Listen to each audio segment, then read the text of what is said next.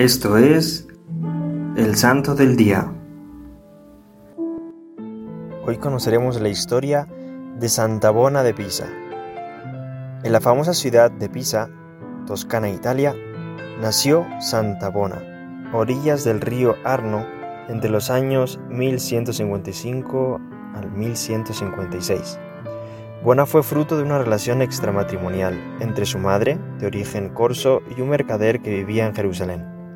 El padre de Bona tenía otra familia, por la que finalmente acabó abandonando a la pequeña y a su madre, la cual se vio obligada a dejar a la niña en el monasterio de San Martino, en el que tendría sus primeras visiones. En sus visiones siempre aparecía Jesús, María y Santiago. Debido a esto, desde muy niña se consagró a la vida religiosa, en concreto se hizo religiosa agustina. A los 14 años realizó el primero de sus muchos viajes. Este primer viaje tendría como destino Jerusalén. Su objetivo era encontrarse con su padre que estaba luchando con los cruzados. En su regreso a casa fue capturada por los sarracenos. Una vez que retorna nuevamente a Pisa, tiene una visión en la que Santiago Apóstol le pide que acompañe a peregrinos a Compostela, Aquí comenzará la primera de sus nueve peregrinaciones a Santiago de Compostela. En esa época el peregrinaje era toda una aventura que duraba cerca de nueve meses.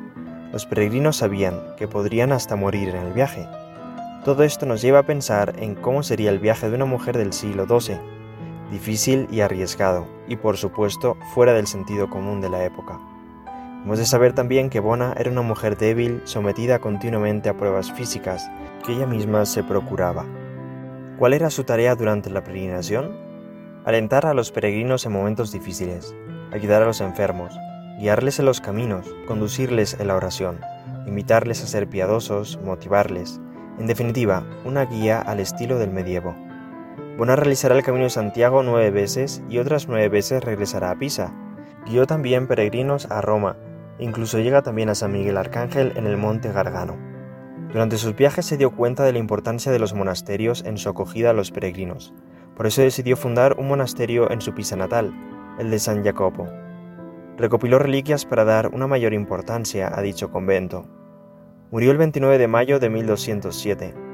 En el año 2002 se hizo un estudio científico que certificó que el cuerpo de la santa era el cuerpo de una mujer con una buena forma física y que había caminado mucho, de hecho, se calcula que podría haber caminado a lo largo de su vida unos 60.000 kilómetros.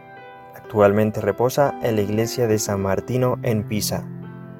Santa Bona de Pisa nos muestra cómo la vida en este mundo es una peregrinación hacia el cielo, nuestra verdadera patria. Que su caridad, celo y humildad nos inspiren para vivir caminando hacia el retorno a nuestro único hogar del cielo. Oremos. Oh Santa Bona, Vuestros desvelos eran cómo agradar a Jesús y a María. Los míos han sido cómo agradar al mundo. Ay, cuántas horas he gastado en eso, que solo servirán de aumentar mi purgatorio. Rogad a la Virgen Santísima me alcance el perdón de estas faltas y la enmienda de aquí adelante. Amén. Santa Bona de Pisa, ruega por nosotros.